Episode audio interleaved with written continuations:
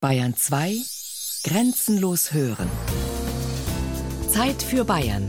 Features aus dem ganzen Freistaat. Sonn- und Feiertags kurz nach 12.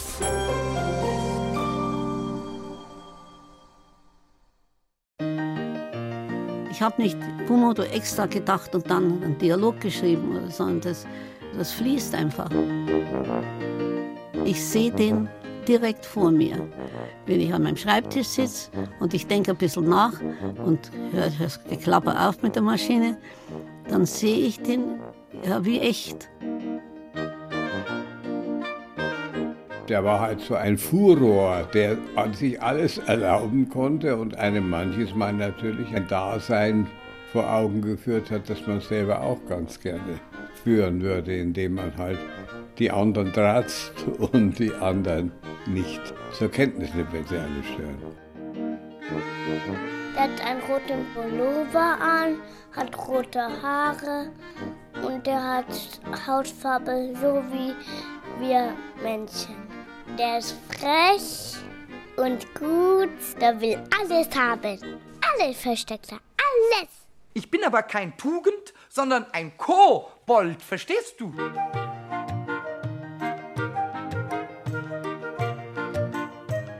Wieso habe ich eigentlich heute keinen Geburtstag?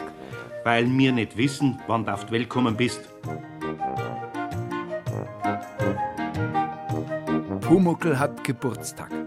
Der berühmteste Kobold der Welt wird 50. Ein Feature von Tanja Gronde.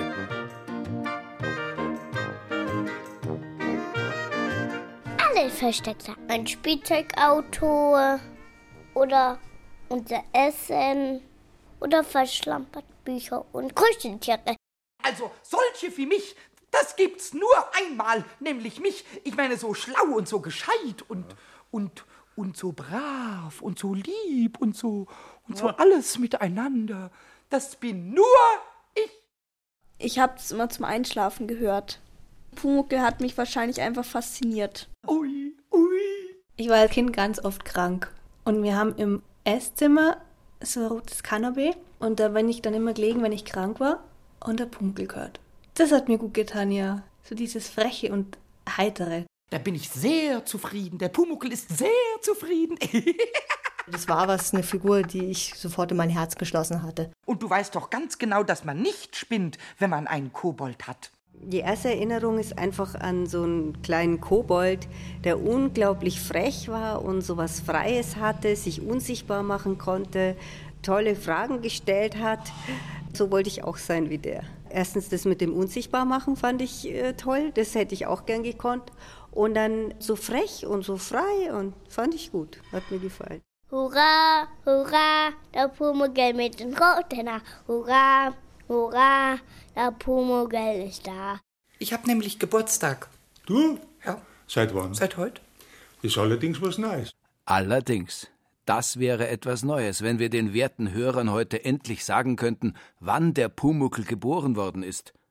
Denn als Nachfahre der Klabauter ist uns eins auch nach intensiver Recherche unbekannt: das wirkliche Alter vom Pumuckl. Wieso habe ich eigentlich heute keinen Geburtstag? Weil wir nicht wissen, wann du auf die Welt gekommen bist. Aber freilich hast du Geburtstag, Pumuckl.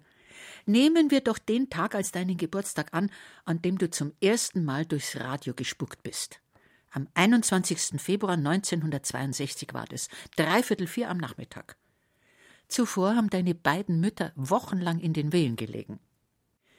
Candida Frank, die Leiterin des Kinderfunks, war 1961 auf der Suche nach einer neuen Serie. Ellie Scout, Schauspielerin, Bildhauerin und Autorin, fand zwar zunächst keine Geschichte, aber einen Namen.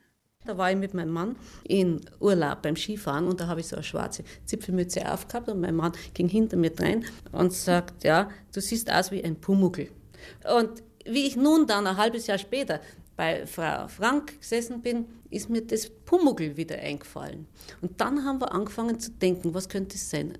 Dann hatte ich so die Vorstellung, eigentlich so ein kleiner Hausgeist wäre was Schönes. Das wäre was, was ich mir wünschen tät. Jeden Abend Schüsselchen Milch und am nächsten Tag ist alles abgespült, sauber hergerichtet. Heinzelmännchen, niedriges Pack. Jawohl, die, die arbeiten alle. Dann haben wir also gesagt, wir machen so eine Art, so eine Art kleinen Giftzwerg. So, also einen, der so dummes Zeug auskocht. Und der Pumuckl ist das Kind, stellt doch selber viel an. Und immer sind die Erwachsenen die Tugendhaften. Und wenn ich nun eine Figur zeige, die alle Untugenden hat, die ein Kind nur haben kann, dann fühlt das Kind da sehr mit und ist entlastet. Ich bin überzeugt, dass man da manches befreiende Lachen äh, ja. einfach erzeugt auf die Weise, dass die Dinge nicht alle tierisch ernst genommen werden müssen, dass man auch andere Lösungen findet, die durchaus akzeptabel und respektabel sind. Es hat auch der Pumuckls Herz am rechten Fleck. Er stellt tausend Sachen an, aber eigentlich ist er liebenswert. Pumuckl nackt.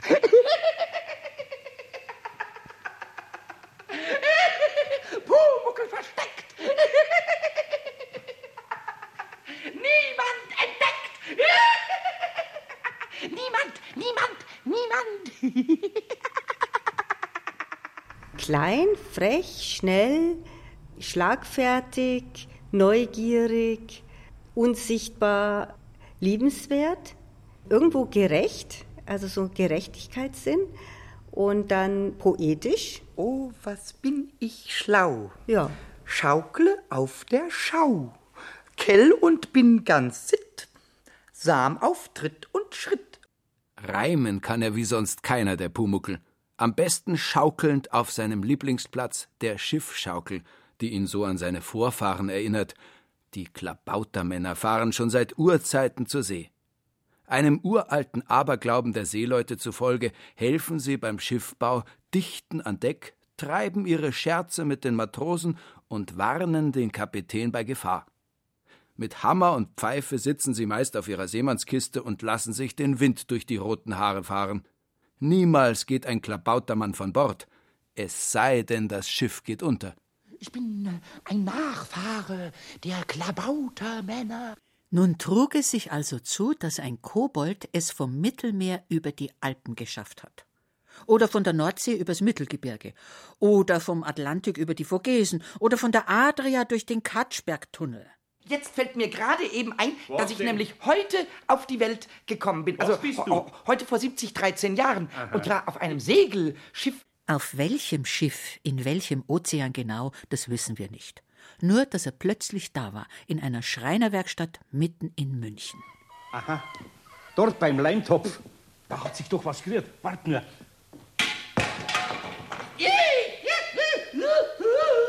Aber was war denn jetzt das? Eine schöne Bescherung. Ah, ich werd verrückt. Da, da klebt ja was Rotes an meinem Leintopf. Vielleicht, vielleicht ist das ein Vogel, der reden kann. Unsinn, ich, ich bin kein Vogel. Ah. Ich bin der Pumuckel und, und ich klebe an deinem dummen Topf. Ich bin weg da. Pfui, Nun weg, braucht ein Hörspiel neben Hörern auch Sprecher. Für den Meister Eder wusste Alice Kaut sofort, wen sie nehmen wollte. Oft hat sie darüber gesprochen, wie selbstverständlich sie den Schreiner aus der Feder hat fließen lassen, einer, der sie an ihren eigenen Schreiner erinnerte, und so wusste sie auch, dass Franz Fröhlich die Idealbesetzung war. Sein Oh mei, oh mei, oh mei. war wie wenn der Meister Eder selbst sprechen würde. Franz Fröhlich, geboren 1901, war ein gestandenes Mannsbild, groß und breit wie ein Schrank und ein typischer bayerischer Volksschauspieler, der als Volkssänger seine Karriere begonnen hatte. Als Schauspiellehrer unterrichtete er später Maxel Graf. Und auf der Bühne kannten ihn die Theatergänger aus dem Residenztheater. Für Alice Kaut der Inbegriff eines soliden Handwerkers. Ihm hat sie die Rolle auf den Leib geschrieben. Oder besser gesagt, in den Mund gelegt. Ich hatte ihn zu der Zeit, einen alten Schreiner, der mir ein Bücherregal machte. Der wohnte in der Kanalstraße und im Hinterhof hat er seine Werkstatt gehabt und den Kastanienbaum und über der Werkstatt hat er gewohnt. Der war eigentlich das Vorbild. Der Münchner Meister Eder war also fix. Wie aber spricht ein Pumuckel? Ein Nachfahre der Klabauter, einer, der vielleicht grad einmal so zehn Zentimeter groß ist. Alice Kaut und Candida Frank machten sich auf die Suche. Aber wie und wo sucht man einen Unsichtbaren? Am besten dort, wo es vor allem zu hören gilt, im Schallarchiv des Bayerischen Rundfunks. Dort werden seit der Gründung die meisten Aufnahmen aufgehoben. Koboldsgesetz! Und so hörte Alice Kaut ein paar Bänder ab. Gerade wie der Plarin die kleine Hexe gelesen hat. Und konnten also nur nicken und sagen, der ist und sind gegangen, glücklich, also wirklich jemanden gefunden zu haben, der es sein musste. Mir hat es gar nicht gefallen, wie ich es gelesen habe. Ich habe mir da zuerst mal gar nichts darunter vorstellen können. Und dann kam eben das Problem, ja, wie spricht der denn überhaupt? Wenn er ein Kobold ist, wo kommt er her? Und aus alledem entstand dann plötzlich diese kreischende Stimme. Beim Hans Klarin ist es wirklich so, der ist einfach der Kobold. Der schlüpft in eine Haut und ist nur noch Pumuckel. Hans Klarin war Pumuckel. Und Pumuckel ist bis heute Hans Klarin. Er war zu der Zeit schon ein gefragter Synchronsprecher, hörspielerfahren und filmerprobt, zum Beispiel im Wirtshaus im Spessart mit Lilo Pulver. Der geborene Wilhelmshavener hat den norddeutschen Zungenschlag, den sich Alice Kaut vorgestellt hat, und lässt seine Stimme zwei Oktaven höher kreischen, schluchzen, heulen, jammern, kichern, kicksen, lachen, jubilieren und singen. Geburtstag ist ein schöner Tag. Ich jeden Tag Geburtstag. das ist ja schönes Lied. Die Stimmakrobatik hatte allerdings Auswirkungen auf Clarins Gesundheit. Nach rund 40 Jahren Pumuckel machten die Stimmbänder nicht mehr mit. 2001 stellten die Ärzte Knötchen im Hals fest, die eine Blutvergiftung auslösten. Die Folge künstliches Koma über Wochen. Die Stimme war nach der Operation nicht mehr dieselbe. 2004, ein knappes Jahr vor seinem Tod, resümiert Hans Klarin die Pumuckl-Rolle. Also, es ist nicht die Rolle meines Lebens, aber es ist eine Figur, mit der ich gerne zusammenlebe. Doch drehen wir das Rad der Zeit nicht zu schnell. 1962. Hans Klarin, der kleine Schauspieler mit den großen blauen Augen, spukt als quirliger Kobold unsichtbar durchs Radio. Das ideale Pendant zu Franz Fröhlich, dem bayerischen Hühnen. Nach dem Erfolg der ersten beiden Folgen Doch so folg ich hier jetzt im Stillen dem Eder um der Freundschaft willen. folgte eine Fortsetzung der kongenialen Zusammenarbeit im Kinderfunk. Candida Frank fragte, Alice Kaut erzählte. Haben wir einen Pumucklische Straßenbahn fahren lassen eigentlich? Äh, nicht, so, nicht so ausgiebig jedenfalls. Straßenbahn, nein, das wäre Idee. Straßenbahn wäre Idee. Pumuckl fährt Straßenbahn. Eder. Aber ja, eben. Eder? Eder macht also einen Ausflug, hat eine Handtasche dabei. Oder nicht eine Handtasche, irgendwas, wo er das- Vesper drin hat. Ja, und wo ist der Pumuckl? Der Pumuckl sitzt in der Tasche. Heutzutage nennt man diesen Prozess wohl kreatives Brainstorming für einen festen Sendetermin. Einmal im Monat, Sonntag dreiviertel vier, ab 1963 dann um halb zwei, gehörten rund 24 Minuten dem Meister Eder und seinem Kobold. Der krähte und krächzte aus alten Röhren und modernen Transistorradios. Kinder und Erwachsene lauschten Wie der Pumuckl sein Bettall bekommt. und seine Schiffschaukel. Einen Schnupfen, einen Wollpullover oder Da geht der Pumuckl zu dem Meister Ida und sagt, ich will eine Gummiente zum Beispiel. Jetzt wollen wir mal sehen, wie wir das machen. Also ich setze jetzt die Ente gleich mal in die leere Wanne. Ja, ja. So, damit sie sich an die Umgebung gewöhnt. Ja, wahr? gehst du So, ja. Oh, wie das schön aussieht. Eine Ente in der Wanne und der Eder mit der Kanne schüttet Wasser, welche Wonne, in die Sonne, in die Tonne. Nein, in die Tonne, in der Sonne. Ah, Falsch gesungen. Sei nicht ungeduldig, sehr verehrte Ente. Das Wasser kommt gleich. Und dann setze ich mich drauf. So. Dieses Kratzige von dem Pumuckl, dieses kratzige Hohe und dann dieses begütigende, sanfte, tiefe von dem Meister Eder, also das ist mir im Ohr auf jeden Fall. Eben gerade der Meister Eder mit seinem, so wünscht man sich sein Opa, der Pumuckl, ja, so muss ein Kobold sprechen. Wie Angelika Meindl geht es zahlreichen Kindern in ganz Bayern. Pumuckl wird so erfolgreich, dass aus den geplanten zwei Folgen im Laufe der Jahrzehnte 90 werden. Alice Kaut schreibt und schreibt und hat nicht mal in ihrem Garten Ruhe vor dem kleinen Kerl. Ich mochte die Stille sehr. Und die Stille wurde aber unterbrochen, weil jemand offensichtlich ein Kofferradio dabei hatte und den ganz laut spielen ließ. Also ich ging Wut in Brand vorne, wie sie dazu kämen, hier, also übermenschlich laut, es war irgendeine Musik oder was, zu, zu spielen und wir werden versuchen, den da, um unsere Ruhe zu finden und so.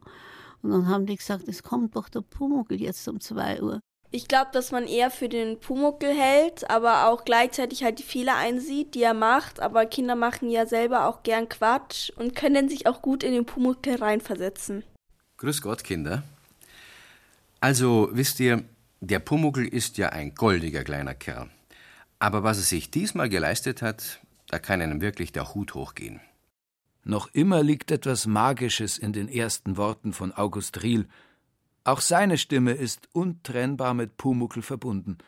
Der gebürtige Münchner hatte eben auch diesen bayerischen Sprachduktus. Riels sanfter Bariton öffnete die Tür zur Schreinerwerkstatt, einer Welt mit eigenen Gesetzen, Koboldsgesetzen nämlich, an die sich der Pumuckel halten muss. Sichtbar ist er nur für den Meister Eder, und bei ihm muss er deswegen auch bleiben. Unsichtbar bin ich nur noch für andere Menschen. Sichtbar sein heißt Hunger haben und Durst. Pumuckl lernt, wie geschmackig eine Brotzeit mit einem Radl Wurst sein kann, eine Scheibe, die so groß wie der Kerl selbst ist, und wie wunderbar dazu ein Schluck Bier schmeckt und erst Schokolade. Und zum Lohne krieg ich so ne Riesenschokoladenbohnen. Nur Käse hasst der kleine Kerl. Sein Igitt verfaulte Milch war eine wunderbare Entschuldigung für alle Kinder.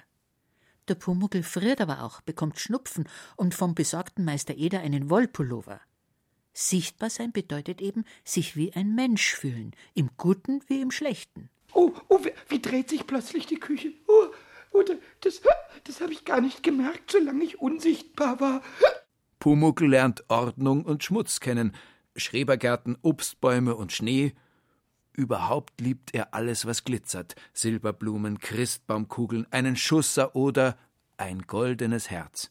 Kleiner Pumuckl, also du bist doch ein lieber Kerl. Ich hab's doch gewusst, dass du das Herz am rechten Fleck hast. Und ob er das hat. Aber wehren kann sich der Pumuckl auch. Besonders gut, weil er ja für andere unsichtbar ist. Da kratzt und zwickt er, wenn jemand schlecht über ihn oder den Eder redet. Wenn Eders Freunde ihn in ihrer Vorstellung einem Gartenzwerg oder Heinzelmännchen gleichsetzen oder wenn seine Existenz in Frage gestellt wird. Und Meister Eder schlittert von einer Erklärungsnot in die nächste Bredouille. Er muss erklären, warum er ein Puppenbetterl und eine Schiffschaukel in der Werkstatt stehen hat, freilich für seinen kleinen Mitbewohner, aber nach Eders ersten Erfahrungen am Stammtisch, wo er über den rothaarigen Kerl redet, macht er um die Wahrheit lieber einen Bogen. Wer will schon als verrückt gelten, als selbstständiger, bodenständiger Handwerker? Es ist zwar keine heile Welt, in der Meister Eder und sein Pumuckl leben, aber immer wieder schaffen es beide, aus ihren Fehlern und Missverständnissen zu lernen. Am Ende schaukelt meist ein zufriedener Pumuckel dichtend über den Hobelspänen. Leute gibt's, die sind verrückt, la la la la, die brauchen Scherben, das was Glück, la la la la, und stellen sie sich selber dumm, lo lo lo lo, da laufen dafür Katzen rum, lo lo lo lo, nicht mal ein Kobold kann's so drehen, li li li li, dass sie die eigene Dummheit sehen, li li la lu. Ein Jahr nachdem der Pumuckl durch den bayerischen Rundfunk spukt, wünscht sich auch der westdeutsche Rundfunk einen Kobold von Ellis Kaut. Nur Pumuckel soll er halt nicht heißen. Pumuckel erinnerte an ein Schimpfwort, diese Pomocken. So wurde mir erklärt. Und das waren die Flüchtlinge, die also von Osten rüberkamen. Es war also ein Kölner Schimpfwort, da kommen die Pomocken. Und da hatte die Redakteurin das Gefühl, das möchte sie also nicht in einer lustigen Sendung haben, dass immer daran erinnert wird. Und dann habe ich schnell einfach umdisponiert. Und weil ich fand, dass der, wenn der Kobold klein ist und der I ist, Fitzi-Bitz, dass vielleicht das Koboldische auch zum Ausdruck kommt. Immer dieser Fitzi-Bitz, Fitzi-Bitz, Fitzi-Bitz, immer dieser Fitzi-Bitz, Fitzi-Bitz. Und so treibt der Fitzibitz auf Rheinländisch sein Unwesen, irgendwo in einem Hinterhof der Kölner Altstadt. Ich bin ein Rücksichtsfitzibitz, jawohl. Oh, Ich will oft etwas sagen, wenn Leute hier sind. Was sehr Wichtiges will ich oft sagen. Aber ich schweige wie ein Goldfisch. Schweigen ist Gold, Kobold-Sprichwort. na, na, dafür sprichst du dann nachher umso mehr.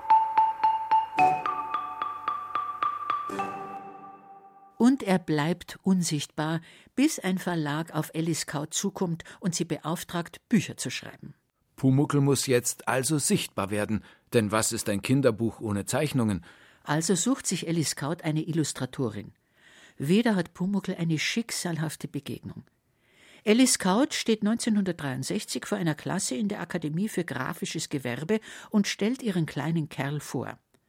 In der Klasse sitzt auch Barbara von Jonsson, damals 21 Jahre alt. Dann haben wir uns also an die Arbeit gemacht und ich habe ihn tatsächlich wie in einem inneren Auge gesehen, weil ich schon von Kind an mit Zwergen und Feen im Wald viel engen Kontakt hatte. Und dann kam auf einmal so ein Rauch auf mich zu und schlüpfte mir in die rechte Hand und sagte, so, Barbara, jetzt zeichnest mich. Du kennst dich ja aus bei diesen unsichtbaren Wesen. Also fang an. Dann habe ich also gezeichnet und der Bauch muss dicker sein. Was? Warum? Ja, du hast auch einen dicken Bauch immer. Ich will so aussehen wie du. Dann zwei vorstehende Zähne. Ich habe ja auch eine Spange gehabt. Also, die brauche ich. Die sind wichtig. Und dann habe ich mich an die Schuhe gemacht. Halt, nein, ich will keine Schuhe haben. Ich will barfuß laufen. Okay, haben wir barfuß gemacht. Dann bei den Haaren habe ich also brav Wuschelkopf gemacht und er meinte, das langt mir überhaupt nicht. In den Haaren muss das Fetzige sein. Da musst du den Strich ganz olé machen, dass man sieht, wie ich flink bin und wie ich eile. Und so nach und nach hat er mich belehrt, wie ich ihn zu zeichnen habe. Und siehe da, der erste Pumuckl ist bereits der Pumuckl, wie er jetzt ist. Bei Barbara von Jonsson im Atelier. Großformatige Acrylbilder, abstrakt malt die bald 70-Jährige heute.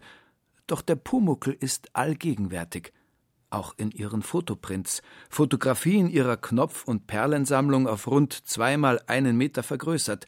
Das Kleine wird groß und damit sichtbar. Und in dem alten Haus in Schwabing gibt es auch hier und da mal merkwürdige Begebenheiten. Die Treppe hat jetzt wirklich geklungen wie jemand, der furchtbar schreit, wie der Hund, dem er auf den Schwanz tritt. Das Haus ist so voller Geister, wirklich. Gehen Sie mal einfach nur die Treppe hoch. Da quietscht immer irgendjemand mit und macht und stöhnt. Es ist irre.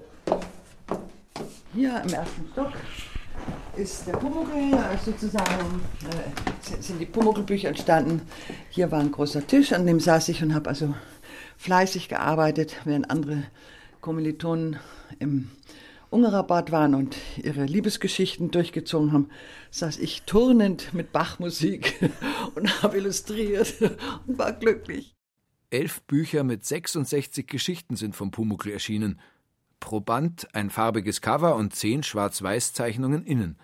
Barbara von Jonsson war, wenn man so will, der Leimtopf, an dem der Kobold kleben blieb, um für die Leser sichtbar zu werden. Allerdings zeichnet seit 1982, seit der ersten Fernsehproduktion, der englische Maler und Schwiegersohn von Ellis Kaut, Brian Bagnall, den Pumuckel.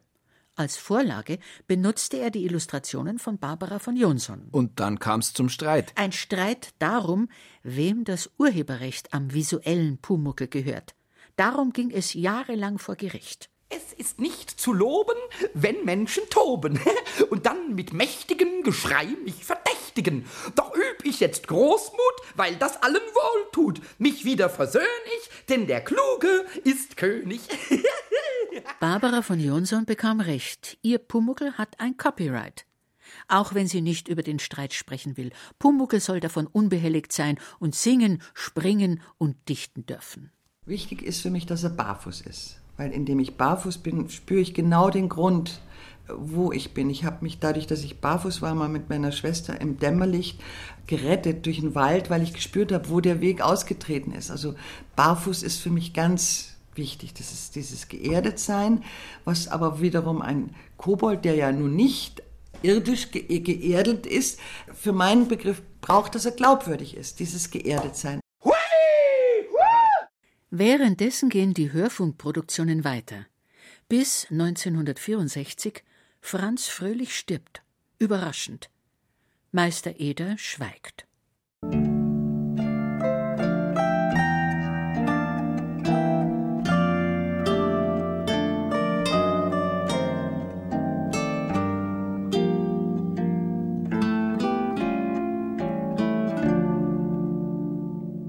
Traurige ist, dass es von den Hörspielen, die er gesprochen hat, kaum noch welche gibt.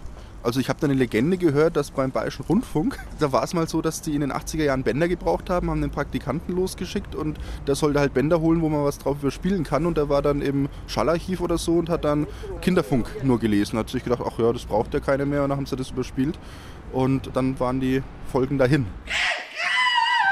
Das ist gar nicht zum Lachen. Wer ein Märchenwesen heraufbeschwört, muss sich nicht wundern, wenn sich Legenden bilden.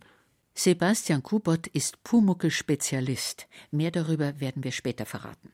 Jedenfalls wurde ihm diese Bandlöschlegende öfters erzählt. Gehen wir der Sache auf den Grund. Besuchen wir das Schallarchiv, die akustische Schatzkammer des Hörfunks. Hier lagern 80.000 Wortproduktionen seit 1945. Mittlerweile ist das meiste digitalisiert und auf Festplatten archiviert.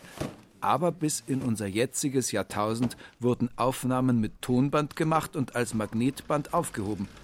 In den riesigen Schränken stapelten sich die kartongrauen Schachteln mit den weißen Aufklebern und dem schwarzen schweren Band.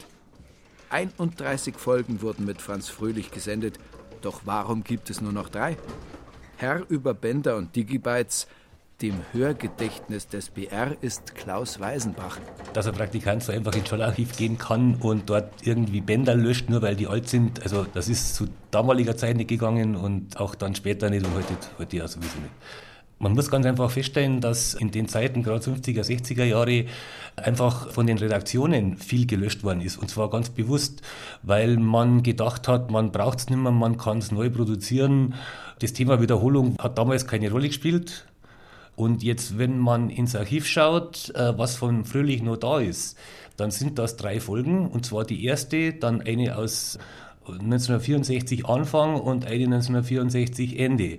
Also das heißt, man hat meiner Meinung nach relativ gezielt drei repräsentative Folgen bewusst damals aufgehoben und hat dann das Ganze einfach dann nochmal neu produziert und hat auf die alten keinen Wert mehr gelegt. Nach dem Tod von Franz Fröhlich soll es dennoch für den Pumuckl weitergehen. Schließlich werden die Fans immer mehr. Radio ist das Informations- und Unterhaltungsmedium Nummer eins. Man bedenke 1964. Das Fernsehen steckt in den Kinderschuhen. Hörspiele sind das kostenlose Kino im Kopf. Und im Hörspielstudio versammelt sich das Volkstheater. Denn die Schauspieler stehen zwar auf der Bühne und manchmal für einen Heimatfilm vor der Kamera, doch Radio ist ein gutes Zubrot. Willi Puruka, Autor und Hörspielregisseur, hat die Zeit miterlebt, als die Schauspieler spät abends nach der Vorstellung mit der Tram ins Funkhaus fuhren, um hier einzelne Hörspiele aufzunehmen. Es gab damals sogar festangestellte Schauspieler. Das, glaube ich, war der Pongratz war wohl auch so einer, der im Stamm sozusagen war und nie, der immer solche Sachen gemacht hat, wie so ein Schreiner im, in diesen Volksstücken. Es lag also nahe, Alfred Pongratz als Meister Eder nachzubesetzen. Geboren 1900 in München, hatte er eine solide Gesangs- und Schauspielausbildung genossen. Er war Ensemblemitglied bei den Münchner Kammerspielen und spielte in einigen Heimatfilmen mit, zum Beispiel neben Johannes Hesters im Weißen Rössel. Im Hörfunk sprach er neben Liesel Karlstadt den Alois Brandl in der unvergesslichen Serie Die Familie Brandl. Daher kannte Willi Purucker den Alfred Pongratz schon. Pongratz gehörte zu dieser soliden Volksschauspielergarnitur, die man immer für irgendwas in dieser Art verwenden konnte. Gestandene Münchner Bürger, die man sich immer im Biergarten vorstellt und mit einem Herferl Bier und einem Schweinsachsel. Und das war der Pongratz damals als Schauspieler, den Leuten, die mit Volksstücken zu tun haben, gut bekannter, nie ganz hochrangiger Bayer, wie der Bayerhammer später und diese Leute, die ja dann über ihr Fach hinaus bekannt wurden und Stars gewesen sind in der Szene. Willi Purucker war Regisseur der zweiten Pumuckl-Staffel 72 und 73 und hat den ursprünglichen Regisseur der Hörspielserie Jan Alverdes nach dessen Tod beerbt. Purucker erbt eine Erfolgsserie, die auch seit 1966 auf Schallplatte zu hören war. Bitte, bitte, ich wünsche mir zum Geburtstag. Lieber Pumuckel, bist du wirklich schon 50? Dabei kann es doch noch gar nicht so lange her sein, dass ich meine erste Begegnung mit dir hatte. Ich war fünf und stolz auf rund zehn Mark gespartes Geburtstagsgeld. Ich bin dann mit der Mama in den Buchladen gefahren, bei uns am Ort. der auch Schallplatten hat. Und da war sie, die lang ersehnte Pumuckelplatte. Pumuckel und der verstauchte Daumen. Au, au, au, au, was war denn das? Oh, was ist denn mit meinem Daumen los?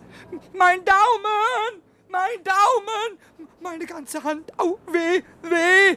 Oh, mein Daumen ist kaputt. Oh, und, und was ist das? Blut. Lieber Pumuckel, ich habe mich sofort in dich verliebt. Und ich glaube bis heute, dass es dich gibt. Lieber Pumuckel, könntest du aber bitte mit dem Dinge verstecken aufhören?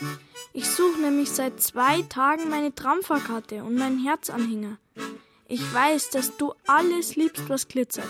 Aber würdest du den bitte wieder irgendwo in die Wohnung legen? Und ich verspreche dir, ich räume den Und ich Leim verspreche dir, ich räume den Leim auch wieder weg. Es ist halt weißt, so. es ist halt Ich nur so. so ich würde dich so gern Und sehen und wenn du dann an meinem Leimtopf hängen bleiben tätest, was hätten wir für einen Spaß, auch wenn ich mittlerweile kein Kind mehr bin, es keine Schallplatten mehr gibt und wir auch nicht mehr in Mark zahlen. Meine Liebe bleibt. Also, lieber Pumuckel, zu deinem Geburtstag wünsche ich dir einen ganzen Berg voller Schokolade. Ein Schokoladestück ist reines Glück. Pumuckl trinkt leidenschaftlich gerne Bier. Eder trinkt auch sehr viel Bier. In der Hörspielserie hat er noch geraucht. Pumuckl wird ins Kastzell gesperrt, wenn er nicht brav ist. Eder droht Kindern Prügel an. Die Rollenverteilung ist auch ganz klassisch. Der Mann ist immer Handwerker, Frau ist immer am Herd. Und eine andere Sache ist, äh, wenn ältere Damen in der Fernsehserie auftauchen, die haben auch immer einen schönen Fuchs um den Hals. Brotzeit und Bier, Handwerker, Ehrlichkeit und Koboldsgesetze. Pumuckel ist eine heile Welt, in der Nachbarn aufeinander Obacht geben. Hier ist immer Zeit für einen Ratsch, aber auch für Tratsch. Kurz, es menschelt. Eine heile Welt, die doch fernsehtauglich sein müsste. Denn das Fernsehen wird immer populärer. Amerikanische Serien wie Bonanza, später Star Trek oder die Straßen von San Francisco sind straßenfähiger, wie heute höchstens noch Fußballspitzenspiele. Was also liegt näher, als den Pumucker, der durch den Farbstift von Barbara von Jonsson bereits sichtbar war und von Elis Kaut durch alle möglichen und unmöglichen Situationen buxiert worden war, zum Fernsehstar zu machen. Und Candida Frank, die Leiterin des Kinderfunks, beschloss, mit den Pumuckel-Hörspielen aufzuhören. Am 30. Dezember 1977 sendete der Bayerische Rundfunk das letzte Pumuckel-Hörspiel Pumuckel geht aufs Meer zurück. So hatte Alice Kaut den Abschied lustig und versöhnlich machen wollen. Der Meister Eder muss eben einsehen, dass es für einen Pumuckl netter ist, wenn er wieder zu seinen eigenen Leuten kommt. Und der Pumuckl soll einen Freund haben, aber es ging hinterher zu. Pumuckl-Mörderin schrien die Leute ins Telefon. Das ging also furchtbar zu. Das ist auch nie wieder gesendet worden. Nie wieder. Bis heute. Wollen wir. Nein, lieber nicht. Sie gehören also auch zu der Gattung Leute, die keinen Abschied nehmen wollen vom Serienhelden. Winken wir dem Pumuckel doch mit einem rot karierten Taschentuch. Der muss ich ja gleich wieder schlucken. So ist halt auf der Welt. Nix dauert ewig. Wenn du mein Kind gewesen wärst, nachher wärst du auch irgendwann deinen eigenen Weg gegangen. Das ist so, Pumuckl. Damit muss man sich abfinden. Dennoch, Pumuckl wird es immer geben. Drei Meister Eder hat er überlebt. In der Tat. Alfred Pongratz stirbt im Oktober 1977 an einem Herzinfarkt. Mitten beim Drehen zu Die Schönheitskönigin. Kurz bevor die Dreharbeiten zu Pumuckl anfangen. Doch es fügt sich wieder. Den Schreiner wird einer mimen, im Fernsehen wie auf Langspielplatte, ein Star in der Volksschauspielszene Gustl Bayerhammer. Als Tatortkommissar Feigl war er seit 1972 auch überregional im Fernsehen zu sehen. Gustl Bayerhammer war einer, der unheimlich gefürchtet sein konnte. Und ich bin auch keiner, der einem Streit aus dem Weg geht, nur es war nicht notwendig. Wir haben in zehn Jahren, ich habe noch eine andere Serie mit ihm gemacht, nicht ein einziges Mal gestritten. Drehbuch und Regie hat ein junger Spund. Als wir das angefangen haben, war ich 27. Ich glaube, so jung muss man auch sein, um zu sagen, das funktioniert alles. Also da braucht man ein bisschen Blauäugigkeit auch. Blauäugigkeit für etwas noch nie Dagewesenes im Fernsehen. Produzent Manfred Koritowski von Infafilm bekam die Rechte von Alice Kaut, denn beide träumten den gleichen Traum. Kein Trickfilm sollte es werden, sondern eine Mischform aus Realität und Trick. Lange bevor Hollywood mit Roger Rabbit Furore machte, drehte Uli König den Pumuckl also so, dass zuerst die Handlung mit den Schauspielern aufgenommen wurde und danach der Pumuckl quasi hineingezeichnet wurde, aus 25 Einzelbildern pro Sekunde. Allein dafür beschäftigte man 150 Trickfilmzeichner und zehn Regisseure in einem Studio in Budapest. Und anschließend wurde jede 25-Minuten-Folge nachsynchronisiert. Die Schreinerwerkstatt fand das Team im Münchner Zentrum, in der historischen Vorstadt Lehel. Hier lernen die Zuschauer nun von Garmisch bis Flensburg die Koboldsgesetze kennen und bayerische Lebensart. Denn was wäre ein Eder ohne seinen Stammtisch? Eders Männerstammtisch ist für den Schreinermeister trotz Pumuckel auch ein Familienersatz. Und der ist prominent besetzt. Max Grieser, Fritz Strassner, Alexander Malachowski, Toni Berger als die Stammtischbrüder vom Eder. Singen wir eins? Hä? Ja, ja, gut. Ja, singen wir eins. Ja, singen wir. ja, aber was singen wir denn? Warum ist es denn am Rhein so schön? Ah, okay, okay. Wir leben doch an der Isar. freilich. Dann singen wir eben, in München steht ein Hofbräuhaus. Ja, ja, das singen wir. Und ich gebe euch einen Takt an. Jawohl. In München steht ein Hofbräuhaus. Ein, ein Hofbräuhaus. Jawohl. Herr, Herrschaft, Das ist ja grausam. Wer singt denn da so vor? Das hab ich auch gehört, ja. Eder, bist du das? Ich, geh. Ich bin doch ein hochmusikalischer Mensch. Ich sing nie falsch. Höchstens mein Kobold. Bernbacher, das ist der Ramsleder. Okay, hör doch auf. Also, also ich bin doch im Gesangsverein. Noch nie in meinem Leben habe ich falsch gesungen. Der Ding, der, der, der Schmied ist. Okay, weiter, spiel mich doch du nicht an. Okay. Wo ich doch früher im Kirchenchor gesungen habe. Also, also das sagt gar nichts, gell? Damals werden halt so viele Leute mitgesungen haben in der Kirche, dass du nicht auffallen bist. Moment, Moment, du setzt jetzt einmal aus. Jawohl, ja, freilich, wenn's meinst, dann setzt sie aus. Ja. Gut. Eins, zwei, in München steht ein Hofbräuhaus. Uli König wollte von Anfang an nur ein kleines Team. Denn bis auf wenige Szenen in der Wirtschaft oder mit Kunden vom Schreiner war es ja quasi ein Monolog, den Bayerhammer spielte, sprach und dabei noch mit einem unsichtbaren Spielpartner. Gedreht wurden diese Szenen in einem alten Hinterhofgebäude in der Münchner Wiedenmeierstraße. Dort, wo heute der Innenhof der Bayerischen Versicherungskammer steht, stand bis in die 80er Jahre hinein ein kleines Häuserl. Oben war dann Maske und Garderobe noch im ersten Stock und das war auch der Rückzugraum von dem Bayerhammer, weil ich sehr aufgepasst habe, dass der sich nicht übernimmt. Und wir haben zum Beispiel dem Gustl Bayerhammer am Anfang immer Blickpunkte gegeben, dass er weiß, wo er hinschauen soll.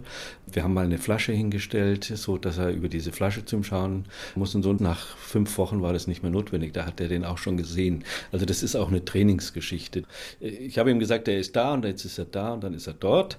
Und dann kam ja die Geschichte, dass ich beim Drehen im Pumuckl selber gesprochen habe. Das heißt, ich habe da gekräht und gekreischt und habe dann, wo ich sehr lachen musste, mit ganz normaler Stimme zwischendrin Regieanweisungen gegeben, wenn er nicht ganz so dahin geschaut hat, wo ich das wollte. Alles, was der Pumuckel bewegte, sei es sein Bettchen, die Schaukel, Hobelspäne oder Nägelkisten, wurde von findigen Requisiteuren mit unsichtbaren Fäden bewegt. Und noch eine Vision hatte das Pumuckl-TV-Team. Es sollte das gelingen, was auch die Hörspiele hatten: diese Schilderung einer bayerischen Seele, eines Münchner Durchschnittslebens. Eder, der liebenswerte, gern mal grantelnde Junggeselle. Lass mich doch mit dem Schmarrn in Ruhe. Genau. Was dem Fröhlichsein oh mei oh mei ist dem Bayerhammer sein Schmarrn. Hurra, der Kobold mit dem roten Haar. Hurra, hurra, der Pumuckl ist da. Im Fernsehen also ab 1982 Pumuckls Welt.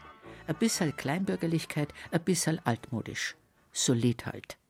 Überhaupt setzt sich auch im Film fort, was im Hörspiel schon Hans Klarin anfing: Improvisation. Spontane Einfälle werden umgesetzt, ausprobiert. Es wird gelacht und Schabernack getrieben. Auch ohne Klarin, denn der war ja beim Drehen nicht dabei, sondern stößt erst im Synchronstudio mit dem fertigen Film zwei Jahre später zum Team. Trotzdem reitet einen jeden der Kobold. Es gab drei Kindsköpfe. Es gab zwei, ich sage jetzt mal ungefähr vierjährige Kindsköpfe. Das war Horst Schier, der Kameramann und ich. Und dann gab es einen achtjährigen, also schon ein bisschen älteren, das war der Gustl Bayerhammer. Und wir drei haben eigentlich richtig losgelegt. Und es war immer so, wenn die kleineren Kindsköpfe selber schon nicht mehr ganz sicher waren, ist das jetzt zu viel, dann haben sie immer zu Bayerhammer geschaut und solange der dabei stand und nickte, haben wir das gemacht. Und wenn er wegging, dann haben wir gesagt, da müssen wir vielleicht doch nochmal drüber nachdenken, weil er manchmal hat er gesagt, jetzt spinnen es wieder und ist gegangen. Und dann kam beim Synchron noch ein vierter Kindskopf dazu, nämlich Clarin. Der war ja auch nicht ohne. Und der hat dann noch einmal eins draufgesetzt. Also es gibt diese berühmte Geschichte mit dem Puddeling. Wir haben diese Folge mit dem Pudding komplett äh, synchronisiert. Und beim letzten Take sagt der Clarin plötzlich statt Pudding Puddeling. Daraufhin habe ich alle Takes wieder rausholen lassen, die er mit Pudding besprochen hat. Und wir haben alle mit Puddeling besprochen. Und ganz am Schluss sagt dann der äh, Meister Eder, also jetzt gibt es mal eine Zeit lang kein Puddeling mehr. Und da sagt dann der Pumuckl mit strenger Stimme, Pudding. Also das ist das einzige Mal, dass er das Wort Pudding sauber ausspricht. Und das ist Clarin, also der hatte die Idee und ich habe heute auch noch ein Wort von ihm übernommen, das habe ich ihm einfach geklaut. Für Tohu Wabohu sage ich Tobulavohu. Ja, hier hat's leicht sein können, das Senieren und Weiterspinnen über den Pumuckel. Im Preisingarten war das Filmteam fast neun Monate zu Hause. Eine Wirtschaft mit Hausmannskost, deren Atmosphäre Uli König auch in die Szenen um Pumuckel und das Spanferkelessen hinein inszeniert hat. Hoppla, oh, jetzt ist mir der Knödel ausgekommen. Mein Gott, mein Gott, die ganze Dichte. Eder, die Kegel mit den Knödeln, zum Essen sind's da. Gedreht wurde diese Szene übrigens in einer Wirtschaft im Osten von München. Und die Wirtsfamilie hatte damals einen Bernhardiner, der ist auch zu sehen. Und eigentlich sollte der Hund die Knödel, die durch die Wirtschaft rollen, fressen. Nur leider war dem dicken Viech an dem Tag schlecht und so war der Hund nur schwer zum Fressen zu bewegen. Geh du, das ist mein Bier, hör auf, was gehört? Ja, Herrschaft, Zeit, wenn das meine kaputt ist. Da bist du da reinschmeißt, du. Lieber Pumuckl, und wie du dann beim Spanferkelessen in der Wirtschaft die Knödel über die Tische hast hüpfen lassen, da war was los in meinem Kopf. Am nächsten Sonntag bei der Oma habe ich das dann auch probiert. Nur leider hat man mich erwischt. Gut, dass der Opa mich nicht in die Schublade sperrt, so wie der Meister Eder. Lass mich raus, nicht schruppen! Lass mich raus, ich will nicht gewaschen werden! Bei dem gab es das Wort Strafe ja eigentlich gar nicht. Das kannte der ja nicht. Der hat ja gar nicht so gedacht, das ist eigentlich ein kleiner Anarchist. Strafe kam bei ihm nicht vor. Er war immer überrascht, wenn es dann kam. Aber der hatte ja vor gar nichts Angst. Nur vor der Dunkelheit. Ja, der wollte nicht eingesperrt sein. Nein, nein, nein, nicht, nicht da herin! Das ist zu dunkel! Die schwarze Pädagogik. Ein Streitthema nicht nur unter Pumuckl-Freunden. Kinder einsperren, wenn sie nicht tun, was der Erwachsene ihnen befiehlt oder ihnen Schläge androhen. Während der Eder der 60er und 70er Jahre den Pumuckl noch in die Schublade sperren will, ist das bereits in den 80er Jahren anrüchig. Wir haben tunlichst diese ganzen schwarzpädagogischen Sachen weggelassen. Wir haben es nur dann gemacht, wenn es nicht mehr anders ging. Also wenn er gelogen und gestohlen hat, dann musste was passieren. Als in Der große Krach Pumuckl vom Eder rausgeschmissen wird, Ich hab doch... Ich will dich überhaupt nicht mehr sehen, nie mehr. sitzen unzählige Kinder heulend vor dem Fernseher. Ich erinnere mich auch, da haben wir angeschaut, der große Krach und seine Folgen. Oh, und ich muss so bitter weinen, wenn der Pumuckl da an diesem Fußabstreifer-Dackel steht, der da vor der Werkstatt ist. Oh, und dann rinnen ihm Sturzbäche von Tränen runter, weil der Meister Ida ihn rausschmeißt. Ich konnte das gar nicht sehen, das konnte ich jahrelang nicht anschauen, weil ich so weinen musste. Das war so traurig. Es gibt so viele Zitate, die mich so begleiten. Oh, wen sehe ich denn da hocken? Einen Socken. Der föhnige Tag.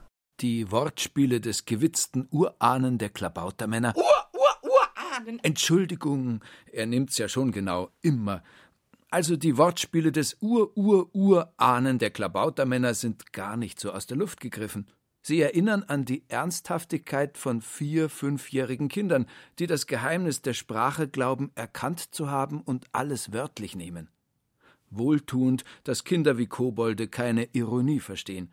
Deswegen ist der Eder auch so direkt und meistens aufrichtig, es sei denn, er muss sich aus einer Verlegenheit lügen. Und heute lüge ich mich das letzte Mal aus einer Verlegenheit raus, in die du mich bringst. Ich glaube, meine Generation ist sowieso auch mit Freunden oder so, die ich neu kennenlerne, da ist Pumuckel einfach immer noch ein Thema. Die hat uns geprägt, die Figur. Dieser Freiheitsdrang, glaube ich, von der Figur, die sich nicht anpassen musste an die Regeln von den Erwachsenen, so wollten wir das als Kinder auch. So wie ich mich erinnere, waren wir als Kinder ja eigentlich immer die Personen, die wir jetzt schon sind in unseren Augen. Und die ganzen Regeln und Vorbehalte von den Eltern haben wir zwar akzeptiert, aber nicht wirklich verstanden. Und das war sozusagen ein kleiner Rebell. So wollten wir eigentlich immer unser Leben leben. Psychologen attestieren den Pumuckelfreunden ja Optimismus. Sie seien einfallsreich und immer für eine verrückte Idee zu haben. Doch bei aller Spontanität stehe die Familie an oberster Stelle. Wie bei Meister Eder auch. Die beiden halten doch auch zusammen, wenn's drauf ankommt, und springen füreinander ein. Denn letztlich akzeptiert Pumuckel die Autorität seines Ziehvaters schon und der Eder Pumuckels Spinnereien. Was ich mag, ist so sein Umgang mit dem Pumuckel, dieses Selbstverständliche und in diese Petrouillen, die der Pumuckel ihn immer wieder bringt. Wie er es dann immer wieder schafft, zum Pumuckel zu stehen. Naja, er blamiert sich ja selber schon recht oft oder macht sich vor den Leuten sehr fragwürdig. Aber irgendwie schafft es doch immer, er selbst zu bleiben und zum Pumuckel zu stehen. Und das mag ich an ihm. Lieber Pumuckel, als wir klein waren, hast du uns den Mut gegeben, uns aufzulehnen gegen die Regeln von den Großen, die undurchsichtigen Reglements und Erziehungsmaßnahmen. Egal mit wem ich heute drüber rede, ob der 60, 50, 40, 30 oder 20 Jahre alt ist, wer dich im Herzen trägt, wird dich nimmer los. Und in alles hast du so einen kleinen spielerischen Trieb gepflanzt, der immer weiter gewachsen ist. Alle Interviewpartner haben einen kreativen Beruf. Vanilla Hauer ist Künstlerin, Dokumentarfilmerin und Köchin. Angelika Meindl Tänzerin und Choreografin. Sebastian Kubot schreibt Hörspiele. Annika Geiger denkt sich Geschichten aus. Und Eva Rautenberg ist Musikerin. Einerseits, glaube ich, habe ich schon gedacht, dass es den gibt oder dass. Es war einfach immer sehr praktisch. Da war was weg. Ach, das war der Pumuckl. Ich war neulich zum Beispiel bei einer jungen Friseurin und die hat felsenfest davon gesprochen, dass ihre Freundin einen Kobold zu Hause hat. Da habe ich auch gedacht, na, interessant. Ich schließe da nichts aus. Es kann durchaus sein. Ich habe selber noch keinen gesehen, leider. Aber vorstellen kann ich mir das. Wenn es ein richtiger Kobold ist, wird er ihn nicht los. Das weißt du ja von mir. Und jetzt ist es so, dass ich, dadurch, dass ich einen Sohn habe, der auch davon überzeugt ist, dass es diese Wesen gibt, da gerne auch drin mitmache. Neulich hat auch irgendwas sehr komisch gequietscht in unserer Wohnung und dann zehn Minuten später in einem anderen Zimmer. Und seitdem ist mein Sohn felsenfest überzeugt, es gibt Kobolde, die auch seine Sachen verstecken. Natürlich gibt es Kobolde. Nur, dass die halt auch Pumuckel gehört haben und seitdem einen großen Bogen um alles machen, was klebt. Unsichtbar bin ich nur noch für andere Menschen. Die Werkstatt stand in Lehel und was viele auch nicht wissen, ist, dass die Werkstatt in keinem guten Zustand mehr war. Also das Filmteam, die mussten richtig kämpfen, weil es hat geschimmelt drin und es hat gestunken, das war kalt und feucht und es war nicht angenehm dort zu drehen. Und die haben sich halt gedacht, gut, man, man riecht es halt nicht, wenn man vor dem Fernseher sitzt. Man kann es ja als Filmemacher ein bisschen hinschummeln, damit es schön ausschaut. Sebastian Kubot in seinem Element. Die Isar in München entlang bummeln, dann hinauf zum Wiener Platz, Heidhausen, von Drehort zu Drehort. Von Februar bis November zeigt der Pumuckl-Fans, an welchen Orten das Team gefilmt hat. Denn anders als heutzutage gab es keine Studioaufnahmen, sondern es wurde in Wohnungen und Geschäften gefilmt. Beim Pumuckl, bei den Geschichten ist es so, dass sehr markant eben das Flair ist. Dieses Gemütliche, dieses Bescheidene, dieses Romantische irgendwie. Das hat Pumuckl sehr ausgemacht und das habe ich sehr zugelassen in meinem Leben. Also ich glaube, das hat mich schon sehr geprägt. Und ich liebe einfach dieses Flair, was da vermittelt wird. Heutzutage würde man sagen Entschleunigung. Der Eder, der hat seinen Beruf, hat seine Werkstatt, ist glücklich, so wie es ist. Ist froh, wenn er dann gemütlich Brotzeit machen kann. Und das sind halt die wesentlichen Sachen. Und das fehlt heutzutage, denke ich, oft. Mitte der 80er setzt ein wahrer Boom ein. Pumuckel auf Bettwäsche und Kindergeschirr, geschmacklose, kitschige Verirrungen, wenn Pumuckel eine Stoffpuppe ist oder Bleistifte ziert. Und das finde ich ein bisschen schade, dass da wirklich äh, allgegenwärtig ist, vor allem weil die eigentliche Aussage der Geschichten durch dieses Merchandise verloren geht. Die Grafik hat sich vereinfacht, amerikanisiert. Brian Bagnells TV-Figur geht um die Welt. Es gibt eine Pumuckel-Sonderbriefmarke und im Münchner Luitpoldpark plätschert ein Pumuckel-Brunnen. In Ohlstadt bei Garmisch hat ein Schreiner ein Pumuckl-Museum eröffnet und findige Physiker haben eine Fanseite im Internet angelegt, als das WWW noch in den Kinderschuhen steckte. In den Untiefen des World Wide Web sammelt der Gründer der Seite, Ilja Hoffmann, alles über Pumuckl. Der Pumuckl geht halt sehr unbefangen an unsere gesellschaftlichen Konventionen heran, die für ihn gar nicht unbedingt einen Sinn machen. Das sind Sachen, die Kinder natürlich noch viel mehr nachvollziehen können als Erwachsene, aber die vielleicht auch Erwachsene aus der Sicht des Kobolds durchaus auch zum Nachdenken darüber bringen, ob manches, was wir so als sinnvoll oder gut erachten, wirklich so ultimativ ist. Pumuckl ist auch ein erfolgreicher Held, weil jeder ihn ein Stück weit im Herzen hat, einen frechen, manchmal launigen Kobold, der neckt und versteckt, Käse hasst und Schokolade liebt, der alles haben will, was glitzert, das Meer vermisst und auf Meister Eder als seinen besten Freund vertrauen kann. Zum 50. Geburtstag wünsche ich dem Pumuckl viel Schokolade, drei Schluck Bier, drei Radl Wurst und viel Zeit mit Meister Eder. Wie, wie feiert man eigentlich einen Geburtstag? Also in der Früh, in der Früh gratuliert man sich zuerst. Gratulier, rat, wie, wie macht man das? Gratuliert. Man sagt, ich wünsche dir alles Gute zu deinem Geburtstag, dass du gesund bleibst und dass du lange lebst. Aha, jetzt weiß ich's. Und an den Nicht-Geburtstagen, da wünscht man alles Schlechte und dass man Schnupfen kriegt und dass man kurz lebt. Na, aber an Geburtstagen wünscht man das Gute besonders herzlich. Aha. Lieber Pumuckel, du hast sie fast alle überlebt, obwohl du viel älter bist. Dein letzter Meister Eder, Gustl Bayerhammer, ist 1993 gestorben. Dann bist du zu seinem Neffen, Ferdinand Eder, gezogen. Eine merkwürdige Wandlung hat sich da vollzogen. Deine Stimme hat sich verändert. Kai Taschner, auch ein Münchner, ist in deine Rolle geschlüpft, weil Hans Klarin dich aus stimmlichen Gründen nicht mehr hat sprechen können. Der war dafür der Nachfolger vom Meister Eder als Ferdinand Eder. Das war ein Kuddelmuddel. Und dann ist auch Hans Klarin 2005 gestorben. Da habe ich dich für immer in meine Erinnerungskastel gesperrt. Unsichtbar und doch da. Ich komme noch öfter auf die Welt, also weil mir das Feiern so gefällt. Das reimt sich. Und was sich reimt, ist gut.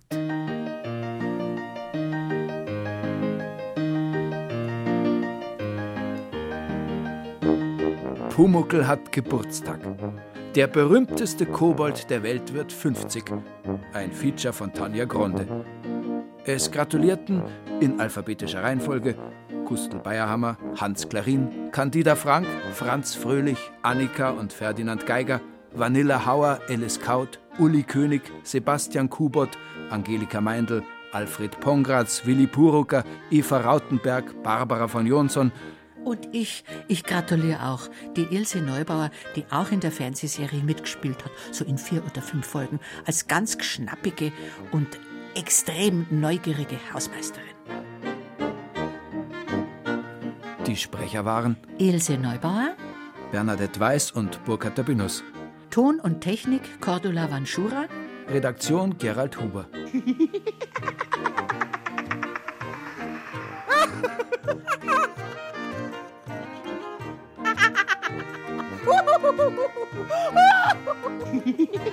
Ha